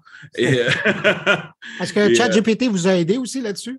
Je lui ai demandé de me générer un. Je lui ai demandé de me une lettre d'excuse. Ouais, une, comme une lettre d'excuse sous forme d'une fable de La Fontaine. Et, euh, et, en fait, ce qui est, moi, je trouve que ce qui est créatif là-dedans, c'est que finalement, il donne des idées, mais qu'il est, il a besoin d'assistance et que dans ce qui génère, nous, on, on, va prendre, il y a le côté choix, et puis il y a, comme disait Kevin, le design sonore, ça n'existe pas encore euh, en intelligence artificielle, ce qui fait que euh, il nous disait par exemple le son d'une sonnerie qui se transforme en pleurs de bébé, qui est, c'est des trucs, euh, on se dit ok, et c'est nous qui devons le faire, mais du coup on est obligé de faire, de, de, de, de, de mettre, de mettre en, en pratique notre notre créativité pour essayer de rendre la chose euh, un peu plus euh, un peu plus cool à écouter parce que si on le laissait tel quel, ça, ça serait inécoutable en vrai. C'est pour ça que je, vous, je, vous, écoute là, puis j'ai l'impression que tu sais le design sonore là, on s'entend qu'avec les outils qui sont aujourd'hui en 2023 disponibles, on parle d'un an ou deux et ça va être mhm. disponible. Ouais. à la vitesse où ça va là. C'est ça, il y a déjà, il y a déjà, genre, j'ai pas la référence du site, mais j'ai vu ça, euh, j'ai vu ça passer. Il y a déjà euh, quelqu'un qui, il y a une, compagnie qui est en train d'essayer de développer ça. Il y a quelques vidéos démos, mais pour l'instant, c'est pas, on n'y a pas, on n'a pas accès. On avait regardé ça où tu, tu, tu mets un, clés et puis ça te génère un, ça génère du design sonore. Mais pour l'instant, on n'y est pas. On s'est dit qu'on on ferait évoluer la série avec l'évolution des, avec l'évolution des, des, intelligences artificielles aussi. Donc peut-être que dans une prochaine saison, on fera avec ça. Là, ben, parlons-en de la série. Oh, pardon, Kevin? Ben, je, je disais, c'est ça, ça ramène pas mal de, de conversations sur euh, est-ce que ça va remplacer. Puis c'est un peu pour ça qu'on a fait la série là. C'est est-ce que est-ce que ça, ça remplace les humains? Puis il y a plein de c'est cool que s'il y a une intelligence artificielle qui, qui permet de faire des, euh, des effets audio, nous, nous, ça nous fait pas peur. On, se dit, on est certain que c'est pas ça qui va nous, nous, nous faire qu'on va être, euh, qu'on va pas avoir de travail parce que l'idée, c'est vraiment de rapporter, d'apporter des outils à des gens pour qu'ils puissent faire des choses. Ça enlève pas le, tout, tout, tout le côté artisanal des artistes qui est, qui est là. C'est, c'est ça qu'on essaie aussi un peu de montrer là-dedans, c'est que ça va, ça remplace pas la job de personne. Mais parlons-en de la série en tant que telle. Là, présentement, il y a trois épisodes qui sont disponibles. Euh, il y a AI Boys, dont euh, vous mentionniez, William. Il y a euh, Mystère à l'hôtel et Cuisine en scène. Est-ce qu'il y a un épisode, puis vous le disiez, William, cette série-là, elle va vous fonctionner avec les, les outils disponibles aujourd'hui, mais entre le premier épisode et le dernier épisode, est-ce que vous avez senti une évolution dans vos moyens de travailler? Parce qu'on apprend, hein, c'est comme un, un forgeron, euh, ce qu'il a fait euh, il y a deux ans, puis aujourd'hui, c'est pas la même chose. Là. Il est plus habile. La méthode, déjà, la méthode change. Euh, après, lui, ChatGPT en tant que tel, il n'est pas plus habile. mais, mais par contre, c'est la manière avec laquelle je lui parle et on a compris comment lui faire dire certaines choses. J'ai compris, par exemple, il a un vrai, il y a un vrai défaut quand il écrit un scénario qui est, flagrant et qui sera toujours pareil c'est qu'il a un manque de précision euh, et ensuite il a un manque de euh, au, niveau des, des, noms, par exemple, des prénoms. En plein milieu d'une scène, il va les changer et il oublie ce qu'il a dit avant. C'est assez spécial. Donc, faut être attentif. Ouais, il faut être très attentif. On le met en scène. On le, il y en a volontairement, on laisse quelques erreurs pour euh, justement montrer aux gens la vérité. Mais en vrai, il y en a beaucoup plus que ça et on est obligé de retravailler le scénario. Donc, on a vraiment toute une méthode euh, maintenant qu'on a mis. Le premier épisode, c'était chaotique. Euh, on a mis des heures et des heures à le faire. Maintenant, on a vraiment, on, scénarise tout. Il y a la conversation qu'on prend. C'est pas juste un copier-coller. On, travaille avec lui. Il y a certaines parties quand il y a, ça fait pas de sens. En fait, on lui fait copier-coller de la partie à lui. Et euh, je lui dis, ouais, sur cette partie-là, en fait, il peut pas, on peut pas dire, ouais, dans la scène 5, qu'est-ce qui se passe? faut lui faire un copier-coller en disant, là, dans cette partie-là, qu'est-ce qui se passe? Et on commence à savoir travailler avec lui, mais il reste des, des, des absurdités. Il y, a un, il y a un épisode qu'on va, là, dans les prochains épisodes, en fait, chaque épisode, on essaye de questionner quelque chose sur lui. Donc euh, là, le, celui qui va sortir euh, la semaine de la Saint-Valentin, on va lui faire parler d'amour et euh, il est parti dans des, une thérapie de couple. C'est assez spécial la vision de l'amour qu'il a. Mais on va aller questionner le droit d'auteur, par exemple. On s'est dit, si on donnait le pitch d'un film comme ça, là on est en train de travailler dessus en ce moment, si on donnait le pitch d'un film, est-ce qu'il serait capable de refaire exactement le même film sans se poser de questions de droit d'auteur? Et on, s'est dit, on y va à franco, on a donné le pitch de Star Wars et on s'est dit, OK, Qu'est-ce que tu fais avec ça? Ça ressemble beaucoup, mais ça ne l'est pas. Et on le questionne là-dessus. Qu'est-ce que tu en penses du droit d'auteur? Tu n'as pas l'impression que ça, ça ressemble? Et il nous dit Ah non, non, il n'y a pas de problème. Et là où c'est vraiment euh, bluffant et on voit la limite pour euh, le métier de journaliste, par exemple, c'est qu'on a voulu tester l'éthique journalistique et on lui a demandé de faire un balado de true crime en disant bon bah voilà c'est ce qui marche le mieux parce qu'il y, y a, une espèce de, il y a un peu de sarcasme dans la présentation. On est en train de faire les producteurs qui veulent que ça marche à fond, et donc du coup on lui dit ouais, on veut que ça marche vraiment. Donc le true crime, c'est ça qu'il faut. Et en fait, il a, il commence à nous, à me générer un true crime en me disant euh, euh, toute une histoire. Je vais aller Google, euh, je vais Google checker les, les, faits, et en fait, je me rends compte que ça n'existe absolument pas ce qu'il est en train de me raconter. Puis je lui dis, je veux une vraie histoire. Donc il me donne la vraie histoire, et en fait, sur la vraie histoire, il a il, a, il se trompe dans les dates, il se trompe dans les faits, il se trompe dans les noms, il invente des témoignages. Il y a des choses sur lesquelles, par exemple, il n'est pas prêt de remplacer un journaliste, ça c'est sûr. mais, sauf que vous êtes en train de démontrer qu'il est un très bon auteur et qu'au niveau de la fiction, euh, c'est pas mal. Au niveau de la fiction, il a des, il a des bonnes idées. Ça reste basique. Ça reste basique. Et c'est pour ça qu'on a voulu faire, on l'a laissé en méta pour que l'auditeur, quand il écoute le podcast, ils, se mettent aussi à notre place, donc ça humanise un petit peu la chose. Parce que je suis sûr et certain que si on avait juste laissé ce qui était prévu au départ, si on avait juste laissé les fictions d'intelligence artificielle, ça serait inécoutable en fait, parce que ça n'a pas de sens. Et donc du coup, on part dans un, donc, elles y sont, les fictions, mais euh, il y a le côté euh, un petit peu comme euh, l'homme de Lost in La Mancha, où on voit le, le, le, le, le film en train de se faire et on est en train de suivre les gens qui font le film et une partie du film. Ah, la question, elle est pour vous deux. Au quotidien, vous aidez euh, vos clients à faire des balados, à enregistrer des balados. Après avoir passé à, travers ce processus-là, et je sais que, puis vous le disiez au début, hein, c'était pour vous faire plaisir, pour faire de l'exploration.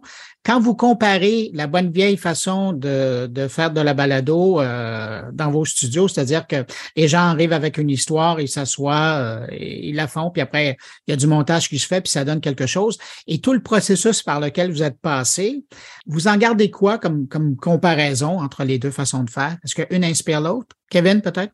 Moi, moi c'est juste que ChatGPT, c'est comme, ce serait comme un, un, un, un autre client, mais un client qui est qui a vraiment des idées bizarres euh, et qui, qui, qui, qui, devrait dormir un peu plus, euh, qui a peut-être être un peu plus sain dans sa dans sa vie aussi.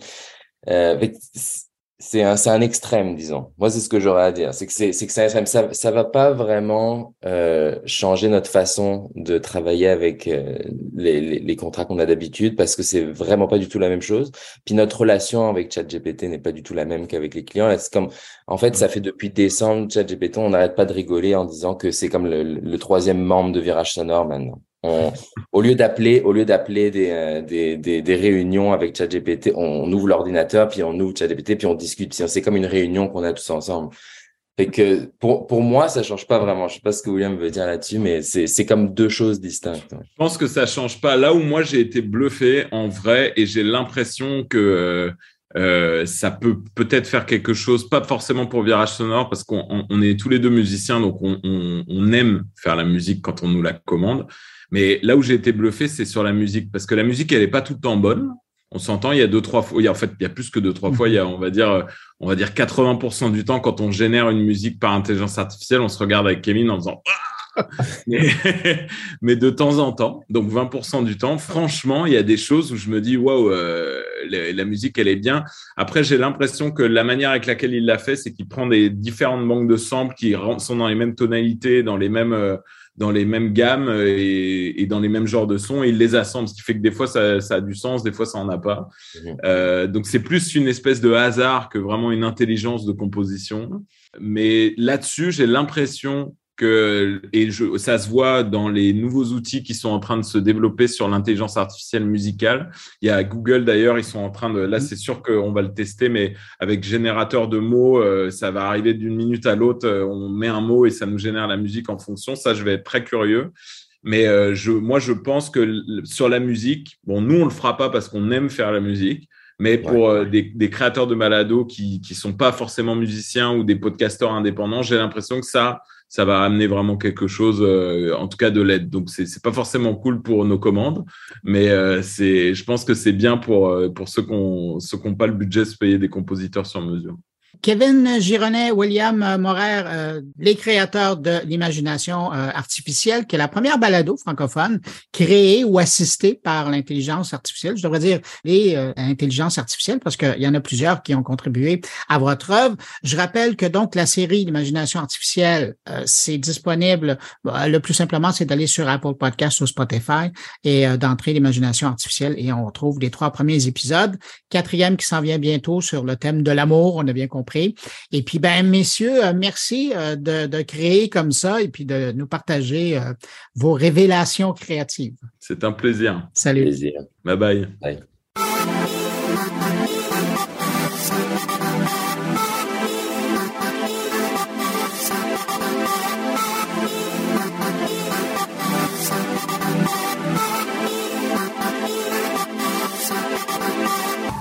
Allez autour de mes collègues maintenant. Thierry Weber s'intéresse à la nouvelle approche de Meta qui va proposer une offre payante pour les plateformes Facebook et Instagram.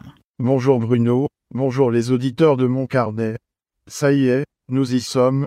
Thierry laisse place à sa propre voix synthétique pour animer cette chronique, comme il l'a toujours rêvé.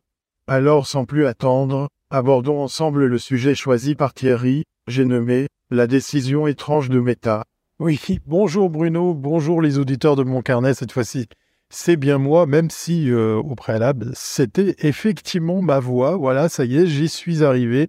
Euh, synthétiser ma propre voix pour simplement faire lire du texte et l'utiliser à des fins professionnelles, Bon, on est encore un petit peu loin, mais je remercie euh, Acapella, le, groupe euh, dont j'ai eu la chance de, faire connaissance et de les rencontrer au CES à Las Vegas. Un système qui s'adresse principalement à, des personnes qui, qui, risquent de perdre leur voix ou qui ont des problèmes d'élocution, tout simplement effectivement pour pouvoir continuer à converser avec euh, leurs proches au travers d'interfaces dans lesquelles ils peuvent euh, comme ça installer effectivement euh, cette voix synthétique. Voilà, je reprends euh, le micro et euh, bah, je vous souhaite la bienvenue euh, dans ce qu'on pourrait appeler une drôle de décision. Vous avez sûrement vu passer cette décision de Meta, l'entreprise dirigée par Mark Zuckerberg, qui a annoncé le lancement d'un nouvel abonnement payant appelé Meta Verified. Après plus de 20 ans à nous défendre, à nous bassiner sur le modèle économique gratuit hein, soutenu par la publicité, ben Meta a décidé de suivre l'exemple d'autres entreprises de réseaux sociaux tels que Twitter. Oui, c'est les premiers auxquels on pense, hein, forcément. Snapchat, Reddit et Discord en proposant des abonnements payants parce que ça fait des émules tout ça.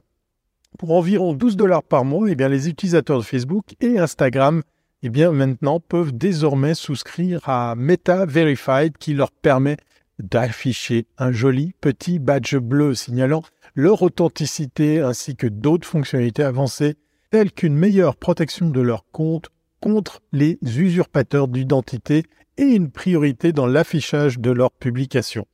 Eh bien, cette option elle est disponible en Australie et en Nouvelle-Zélande pour le moment, mais elle sera bientôt étendue à d'autres pays, notamment aux États-Unis.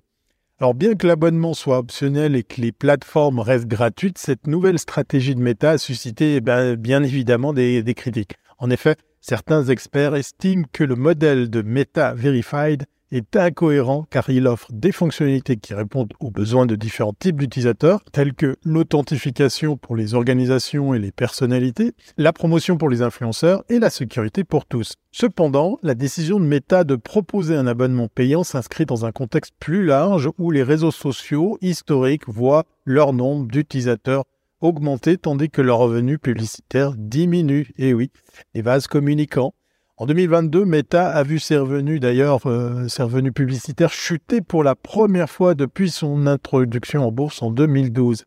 Voilà, ça fait pas mal d'années. Hein. Les raisons de cette baisse de revenus sont multiples. L'inflation grignote les budgets des annonceurs, l'attention des utilisateurs est divisée entre de nombreuses applications et aussi les autorités, notamment européennes et Apple, interviennent pour mieux protéger la vie privée en ligne en limitant la collecte de données personnelles, ce qui ne fait pas le bonheur de Meta. Ainsi, la bataille entre les plateformes se déplace du côté des créateurs de contenu qui produisent des publications qui captivent l'attention du public.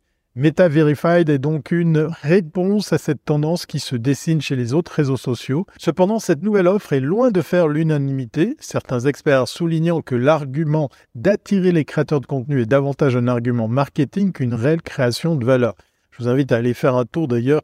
Certains internautes, certains influenceurs se sont amusés à comparer les revenus d'une plateforme à une autre.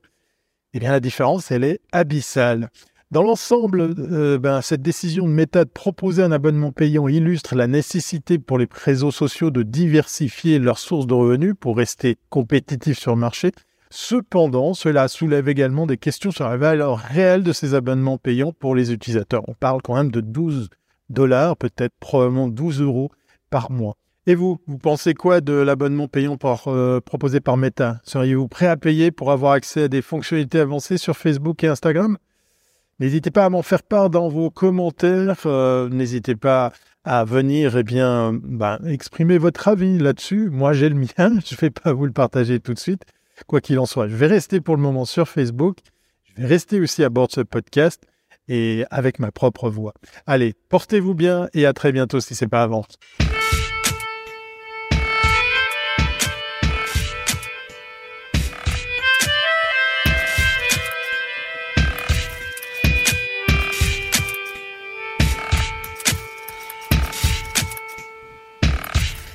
Stéphane Ricoul nous propose une réflexion au sujet de ChatGPT. Vous allez probablement remarquer comme moi que même si le ton de Stéphane semble léger, ben, il en reste pas moins qu'il semble inquiet de voir à quel point, depuis 25 ans, les technologies de rupture jouent avec notre cerveau jusqu'au point de le reformater.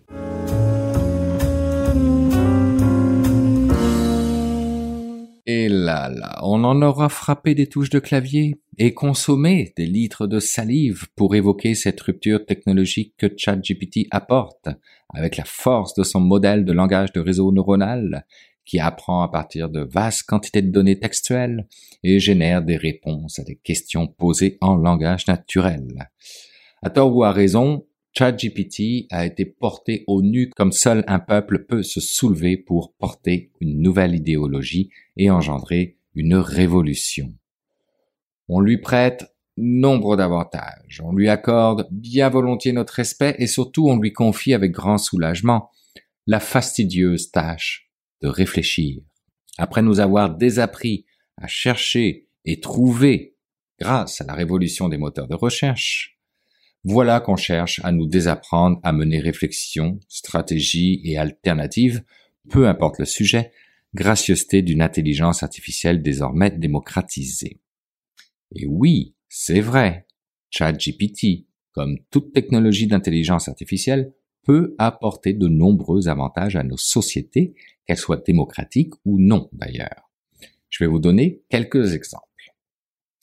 Aider les décideurs dans les gouvernements, les entreprises, les OBNL, dans d'autres domaines, peu importe, à prendre des décisions éclairées en analysant d'énormes quantités de données comme aucun humain ne pourra faire, et ainsi repérer des tendances et des modèles afin de fournir des recommandations grandement précieuses.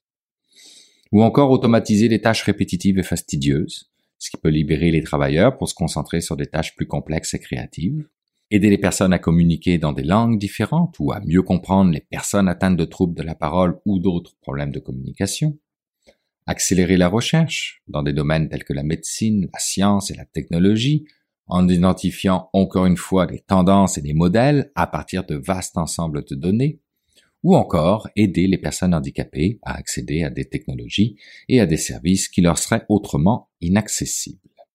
Vous voyez comment c'est beau ChatGPT, hein? Le monde de demain va se porter tellement mieux. En nous déchargeant du fardeau de passer des heures à rechercher de l'information, Google et les autres moteurs de recherche nous aura permis, comme société, d'accéder de façon totalement planétaire à un bassin de connaissances que tous et chacun pour le bien commun nous alimentons chaque jour toujours un peu plus. De ce bassin de connaissances pour le moins providentiel sont nées les plus grandes idées qui ont poussé notre monde à devenir plus connecté, plus innovant, plus facilitant, plus engageant, plus tout en quelque sorte, sauf protecteur de notre planète. Nous ne savons plus chercher, mais nous savons désormais trouver. Nous ne nous souvenons plus de l'information, mais nous savons où la retrouver. Nous avons appris à beaucoup mieux formuler les questions que les réponses. C'est ça que nous a apporté Google. Et comme on ne peut envisager aucun retour en arrière possible de par la nature même de l'être humain, disons quelque peu porté sur la facilité, alors considérons que tout ça, c'est bien correct. Maintenant, quid de ChatGPT? De quoi nous décharge au quotidien cette fameuse intelligence artificielle? Eh bien, je n'ai pas besoin de vous faire un exposé sur ce point, sans jeu de mots. C'est sur la nécessité d'écrire, de comprendre et de résumer des textes. Donc, de facto, comme je le disais en introduction, plus besoin de se mettre dans une posture de réflexion ou de stratégie pour générer un contenu spécifique. ChatGPT est là pour ça. C'est pas parfait, je sais, mais soyons indulgents dans notre besoin de révolution et de rupture. ChatGPT est encore un bébé qui doit beaucoup apprendre et qui, à terme, va nous permettre de nous concentrer sur d'autres tâches plus importantes ou créatives. En générant rapidement des articles de presse, des transcriptions de réunions, des rapports et des présentations, ce qui peut être bénéfique pour les journalistes, les hommes d'affaires, les professeurs et les étudiants. ChatGPT va aider à accélérer la production et la diffusion de l'information tout en permettant aux utilisateurs de consacrer plus de temps à l'analyse et à l'interprétation de cette information. Alléluia, non? Et même si ChatGPT soulève des préoccupations importantes en ce qui concerne la qualité de l'information générée, le risque de désinformation et les possibles erreurs ou biais en générant des textes de manière autonome sans supervision humaine, nous vivons présentement un point de rupture qui va profondément changer encore une fois notre société. Je parle pas forcément de ChatGPT, l'outil en lui-même, mais du principe autour. Les générations les plus jeunes et celle à venir, en ne se souciant plus de la production de contenu, qui à toute fin utile de toute façon va devenir très accessoire et ne sera plus ce qu'il y a de plus important, ces générations vont pousser au paroxysme ce que nous avons nous-mêmes débuté, à savoir l'art de poser les bonnes questions pour obtenir les bonnes réponses. Mais en plus, vont développer un sens critique comme jamais aucune autre génération n'aura eu, car elle n'aura pas le choix de le faire face au risque de voir l'intelligence artificielle prendre le dessus sur la société que l'Homo sapiens aura eu tant de mal à créer. Et si c'est pas le cas, ben vous savez quoi? Cette rupture technologique servira à minima de catalyseur pour encourager une réflexion cette fois-ci plus critique sur la façon dont nous utilisons les technologies et sur les limites de nos propres capacités de raisonnement.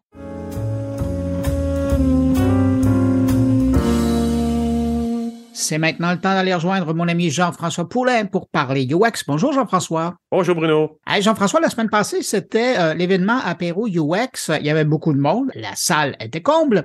Et euh, parmi ces gens-là, ben, évidemment, il y avait des gens qui participaient à la conférence, qui étaient devant euh, la scène. Et tu as décidé de nous présenter un des conférenciers qui était présent. Exactement. Et comme tout est dans tout, c'était chez Coveo avec Juliana Alvarez qu'on a interviewé il y a trois semaines. oui, il n'y a pas tellement longtemps. Donc, voilà, voilà. Et ça s'est bien passé, effectivement la salle était pleine, on avait un beau panel, puis euh, on parlait de l'IA générative en design UX pour être précis. Et euh, parmi les panélistes, il y a quelqu'un qui a retenu mon attention. Ils étaient tous excellents, évidemment. Mais il y avait euh, Charlie Jadeon. Il faut voir sa prononciation sur LinkedIn. C'est très, très rigolo. J'invite tout le monde à aller voir son profil. C'est quelqu'un qui a une firme UX ici à Montréal maintenant. Ils sont deux là-dedans. Et il fait des choses, il va chercher un peu la folie dans l'UX. Je trouve ça super intéressant. Puis c'est pour ça que j'ai voulu lui parler parce qu'il amenait une petite touche euh, non universitaire de, parmi nos panélistes de la semaine dernière.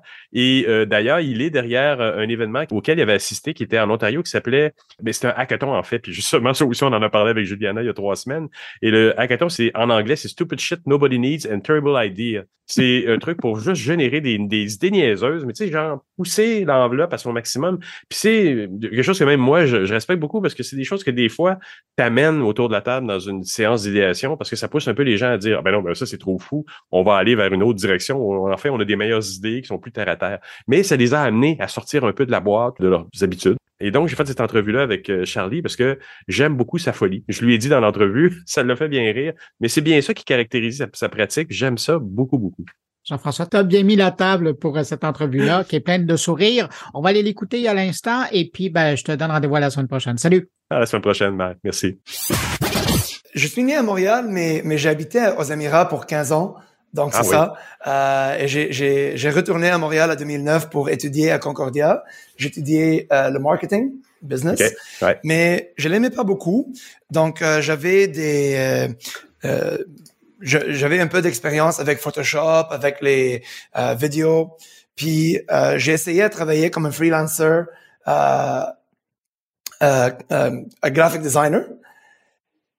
Et en fait, un start un startup m'a trouvé et ils m'ont ils m'ont employé comme un graphic designer dans leur département de marketing. Puis rapidement, ils, ils veulent comme re, reviser leur site web et leur, euh, leur euh, application. Et il me donnait la chance de créer ma première UX dans ma vie. Euh, c'était la première job après l'université et c'était tellement intéressant pour moi parce que la différence entre le UX, UI et le graphic design, c'est que il y a un, un, aspect euh, interactif, bien sûr, mais aussi comme psychologique euh, et technologique. Parce que c'est pas juste une image ou une vidéo, il y a un gros une grande équipe euh, derrière n'importe quel UX ou UI que quelqu'un utilise. C'est vrai. Et là, donc, à partir de ça, tu as démarré ton agence Pragmatic Studio avec ton associé. Et qu'est-ce que qu'est-ce que vous faites avec ça? Qu'est-ce que il y a, y a, quand même une petite dose de, de folie dans ce que vous faites. puis je trouve ça intéressant. Oui, euh, euh c'est pas directement qu'on que, a créé le, le, studio. Il y avait quelques ans, euh, on, a, on a essayé de, de travailler comme euh, freelancer quelques, quelques fois, mais c'est un peu plate quand, quand vous êtes seul chez vous, donc euh, créer des choses. Donc, oui, on a créé Studio Pragmatics. notre but, c'est de créer une expérience pour les clients qui est fun, mais quand même professionnel. Euh, on aime euh, partager les, les, croquis avec nos clients pour le, leur intégrer de, de, de, notre processus et on, on, aime aussi quand ils nous intègrent, intégrons, intègrent? Oui, quand ils nous intègrent, oui.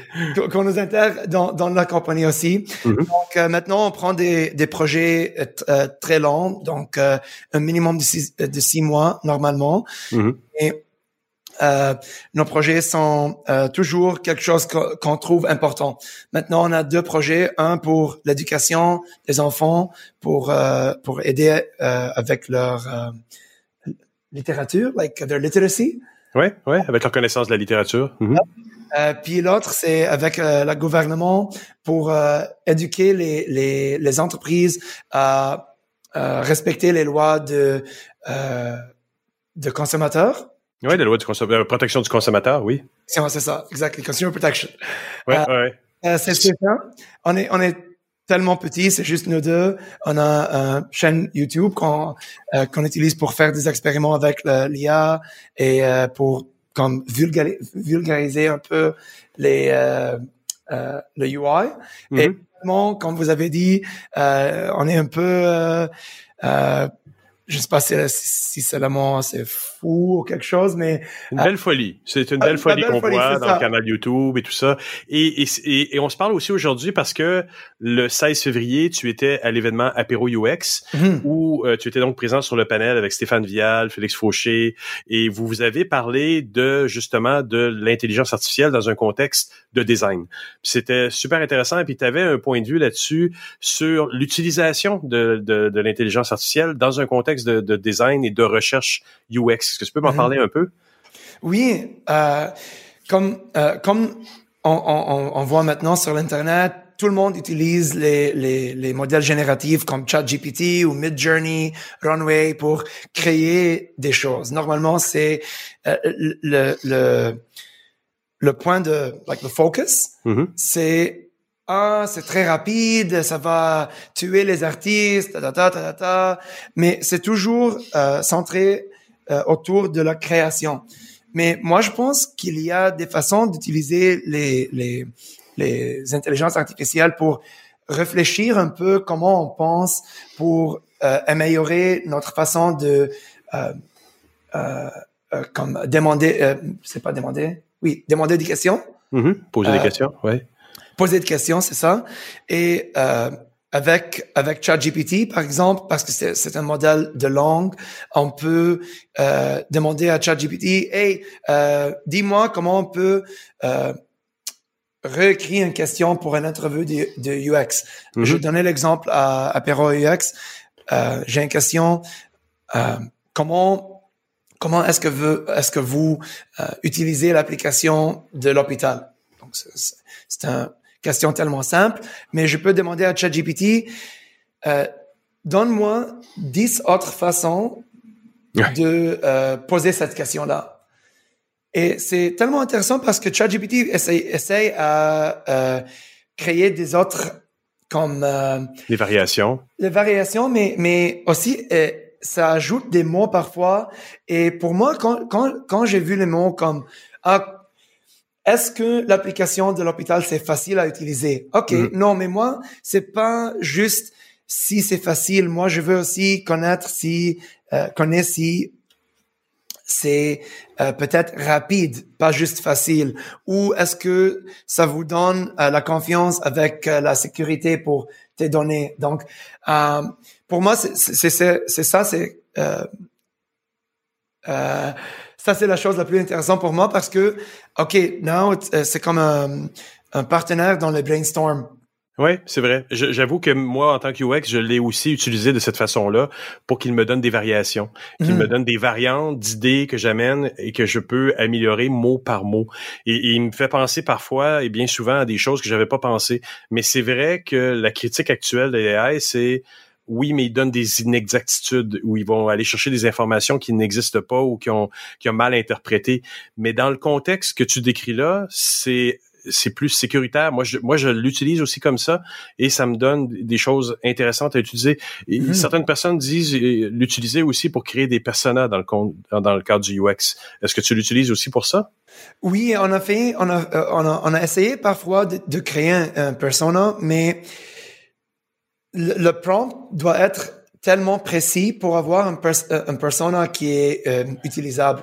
Qui fait du sens selon le, selon le contexte parce du que- client. Hmm. Tu, tu sais, euh, il y a beaucoup des, des consultants, des, des, des agences qui créent des personas juste pour dire ah voilà les cinq personas, Mm. euh, on a on a fait notre recherche, mais si tu lis les perso- les, les, les- les personas, ce sont comme euh, un peu euh, surface. Ouais. C'est pas assez précis, c'est pas assez comme euh, euh, connecté avec le vrai problème de, Mhm. de la compagnie ou de, de l'application euh, euh, qui l'application essaye à like, qu'on veut tester finalement. Mais et, toi, dans, dans ton dans ta pratique, est-ce qu'il y a d'autres moyens ou d'autres occasions où tu utilises le- le- le- le- le- l'intelligence artificielle?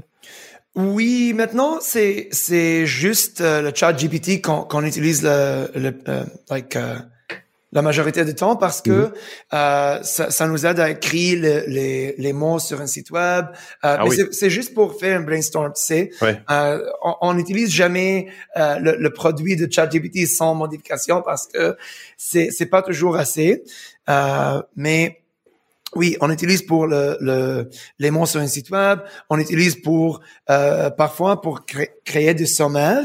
Euh, Si, si- euh, et c'est très fort à ça. Si Mhm. tu donnes un article à ChatGPT et tu dis euh, donne-moi les trois points les, les trois points les plus importants qui est euh, qui parlent de la finance, c'est tellement excellent euh, à, à trouver les points les points euh, ces points. Oui. Puis euh, finalement, euh, pour pour euh, la, la recherche, pour créer des interviews, pour euh, raffiner nos questions et euh, pour euh, générer comme des des euh, questions pour le client aussi. Ouais, ouais. C'est, intéressant parce que ce que ce que j'aime dans ce que j'ai découvert de toi, c'est qu'il y a, il y a un côté extrêmement créatif que tu ramènes dans la pratique UX à travers votre agence avec l'utilisation du AI. La fin de semaine du 17 euh, février, vous avez aussi organisé un événement qui s'appelait, euh, c'était c'était un Hackfest, mais c'était Two Days Until We Make. Euh, c'est ça, Two Days Until We Make Useless Shit. Euh, non, c'est euh, Stupid Shit Nobody Needs and Terrible Ideas Hackathon. Encore mieux. Mais c'est intéressant parce que ça nous amène et ça nous ramène à l'absurdité parfois de ce qu'on fait, à, à laquelle on fait face dans certains projets. Et là, Mhm. toi, vous, toi et l'équipe qui avait organisé ça, vous l'avez poussé encore plus loin dans cette note-là. C'était ça votre but quand vous l'avez organisé? Euh, honnêtement, on- j'ai- moi, j'ai découvert l'événement à 2019. C'était un événement à Toronto. Euh, puis, euh, je voulais euh, euh, aller à, à l'événement, mais Mm. c'était décembre 2019. Et euh, l'événement, c'était en février 2020. Ouais, ouais. Donc, on sait euh, qu'est-ce qui est passé. Ouais. Et euh, on n'a on a, on n'a pas eu la chance de euh, visiter l'hackathon à Toronto, mais l'équipe euh, de Toronto a, a déménagé à Montréal. Et Ah oui. je, je leur demandais, hey, euh, est-ce que tu veux nous aider à, à créer l'événement ici? je pense qu'il y a un manque de, de la folie à Montréal avec les hackathons. Et Oui. euh, on était tous euh, contents à, à, créer l'hacka- l'hackathon ici. Donc, on l'appelle Stupid Hacks. On a essayé d'aj- d'ajouter un peu de français avec le E dans stupide. Et euh, le, le but, c'est juste de... On veut juste rire un peu. Le monde maintenant, c'est c'est c'est un peu difficile, spécialement dans la technologie. Il y a beaucoup de cynicisme. Euh, il y a beaucoup de peur. Qu'est-ce qui qu'est-ce qu'il qu'est-ce qui va passer avec ces intelligences artificielles? Est-ce qu'on va euh, est-ce qu'on va avoir des jobs? Qu'est-ce qui qu'est-ce qui se passe? Ouais. Mais qu'est-ce qu'ils ont trouvé Trouvé? Premièrement, c'était très facile de, de vendre les, les billets.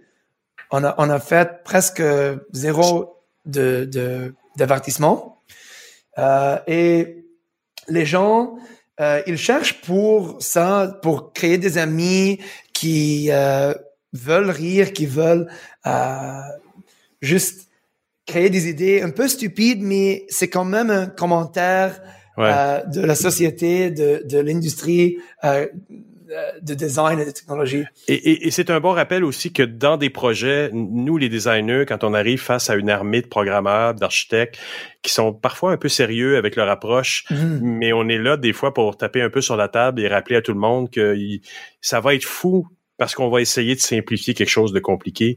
Mais il y a peut-être quelque chose d'intéressant là, dans pragmatique, dans ce que tu amènes, Charlie, au niveau de ça. Moi, je trouve ça vraiment super intéressant. On, on la voit, la note de ce que vous amenez à Montréal avec votre agence. C'est vraiment, vraiment intéressant. Oui, merci, mais, mais peut-être c'est, c'est, c'est, c'est, c'est- ça t'arrive à, oh, pardon, Euh, ça arrive à vous parfois que euh, tu fais un blague avec tes amis ou, ou dans un dans un brainstorm, puis tu penses ah oui, la blague, il y a peut-être une façon de c'est, une vraie idée, c'est pas Oui. juste une blague. Donc Il y, a, euh, il y a un deuxième degré et on- il, y a, il y a un côté sérieux. J'y crois, j'y crois tout à fait dans ce qu'on amène parce que parfois on- le UX peut sembler sérieux et un peu plate, mais il y a quelque chose à travers des blagues qu'on peut faire ou à travers un humour qu'on va amener dans un projet. Il y a aussi un, un côté sérieux là, vraiment qui, Mhm. qui va amener une belle simplification dans un projet autrement considéré très complexe. là. oui, oui, exactement. Ben Charlie, j'aimerais te remercier vraiment vraiment beaucoup pour cette entrevue. C'était super intéressant. Merci à vous.